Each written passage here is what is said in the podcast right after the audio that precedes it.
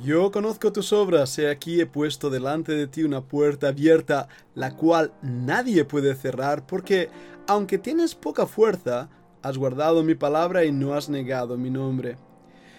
Dios conoce nuestras obras y ya hemos aclarado lo que quiere decir esa puerta abierta delante de nosotros. No es una puerta de hacer cosas o de misiones, es una puerta eterna, de beneficio eterno, y esa puerta es Cristo que nos invita a tener comunión con Él, relación con Él. Y esa puerta nadie la puede cerrar. Pensemos en un momento en la interpretación clásica que hemos hecho. Solamente los misioneros tienen derecho a entrar por esa puerta delante de ellos. Aquellos que han ido a Japón, a China, a África, esos sí que hacen cosas. ¿Qué pasa con los que no tienen piernas para ir? ¿Qué pasa con aquellos que no han podido servir, no han podido obrar, hacer cosas? Qué equivocados estamos tantísimas veces en enfatizar hacer, hacer, hacer, cuando la Biblia lo que enfatiza es el ser, el ser. ¿Por qué? Porque tenemos poca fuerza. En nosotros no hay el poder. La gloria de los hombres es vana e inútil. Sin embargo, eso es lo que el hombre busca. Incluso los predicadores y pastores de renombre, Dios los ha usado grandemente, han predicado a miles. ¿Y qué pasa con aquellas personas que no han predicado a miles? ¿Acaso esa puerta está cerrada para ellos? En absoluto. ¿Qué pasa con, con personas mayores, ancianos y ancianas que apenas pueden moverse? Que apenas están haciendo cosas porque no pueden hacer. Qué gran culpabilidad se crea sobre ellas. ¿Cuántas veces he oído a hermanos y hermanas mayores diciendo, ahora soy anciano y ya no puedo hacer? Bueno, la puerta sigue abierta para ti Dios está bendiciendo nuestras vidas y corazones, no por lo que hacemos, sino por lo que somos. Y lo que somos es cuando guardamos su palabra y no negamos su nombre. He oído tantas veces ese viejo adagio que dice, si no vives para servir, no sirves para vivir. ¿Y qué pasa con aquellos que no pueden servir? Porque no tienen fuerzas, se encuentran débiles, están enfermos, están en una cama de aflicción o en una silla. ¿Acaso Dios se ha olvidado de ellos y ya no hay una puerta abierta, una recompensa para sus vidas? No, es que, aunque no puedas hacer nada, puedes orar. ¿De verdad? Ese aunque me preocupa, porque implica que es más importante el hacer que el orar. Y es más importante el hacer, hacer, que realmente entrar por esa puerta y salir por esa puerta y hallar pastos y gozarse en la comunión del Señor. Allí donde estemos, somos un olor grato delante de su presencia, sin la necesidad de hacer.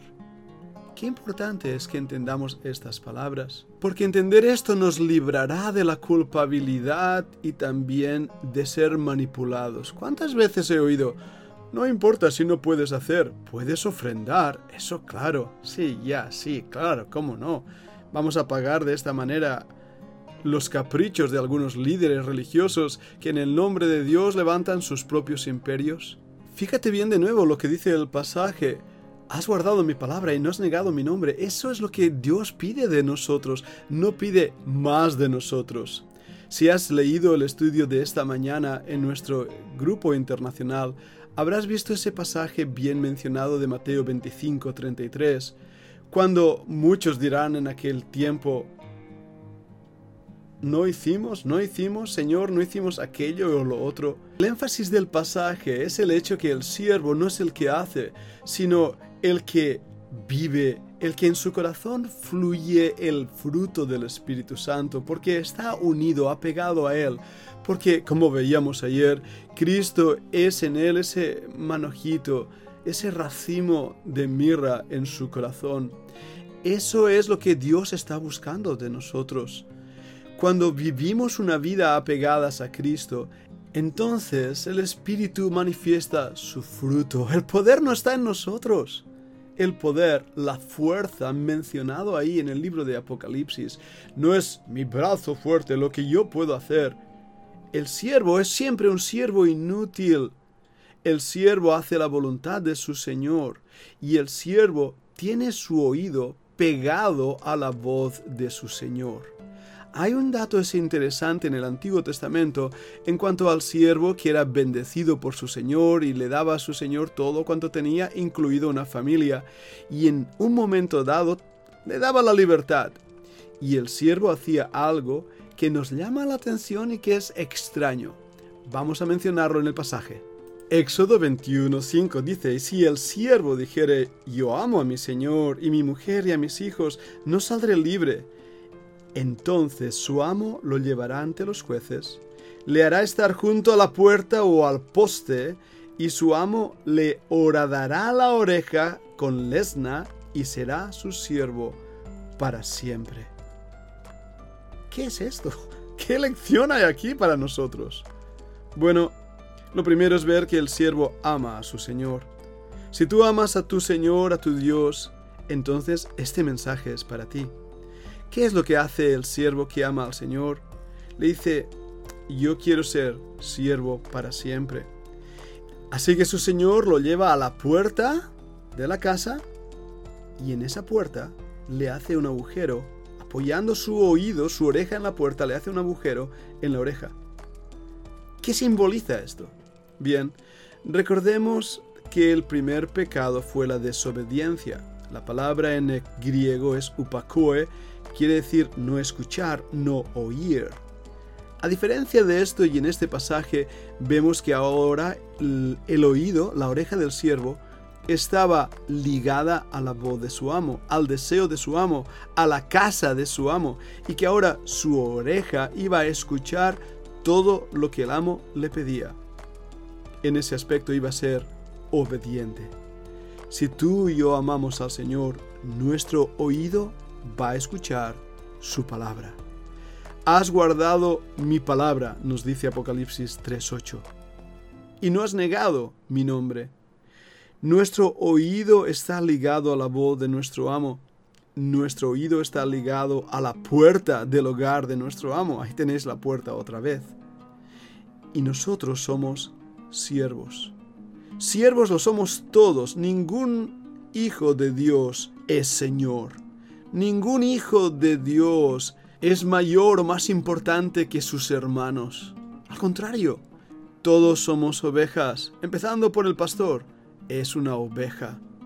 Y cada uno de nosotros tenemos que ser conscientes de que nuestro poder es débil, poco, escaso, poca fuerza.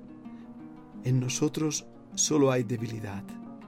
Tenemos que vernos así, por eso somos siervos inútiles. ¿Recuerdas el versículo?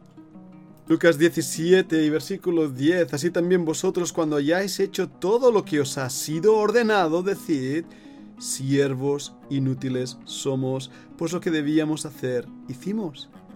Cada uno de nosotros hacemos lo que Dios nos ha mandado hacer, o deberíamos hacerlo, ¿verdad que sí? Y si hacemos lo que el Señor nos ha mandado hacer, ¿Qué poder hay en nosotros? ¿Qué gloria hay en nosotros? ¿De qué gloriarnos? Solo hemos seguido sus órdenes porque nuestro oído estaba apoyado en la puerta de nuestro Señor y porque nuestro corazón estaba guardado en nuestras puertas para hacer aquello que Dios quería. Y en ese aspecto, no importa si eres un joven fuerte y capaz de hacer muchísimas cosas, lleno de energía, o si eres un anciano que apenas puedes sostener tu cuerpo. Dios es honrado y glorificado en tu vida si tu oído está ligado a la voz de tu Señor.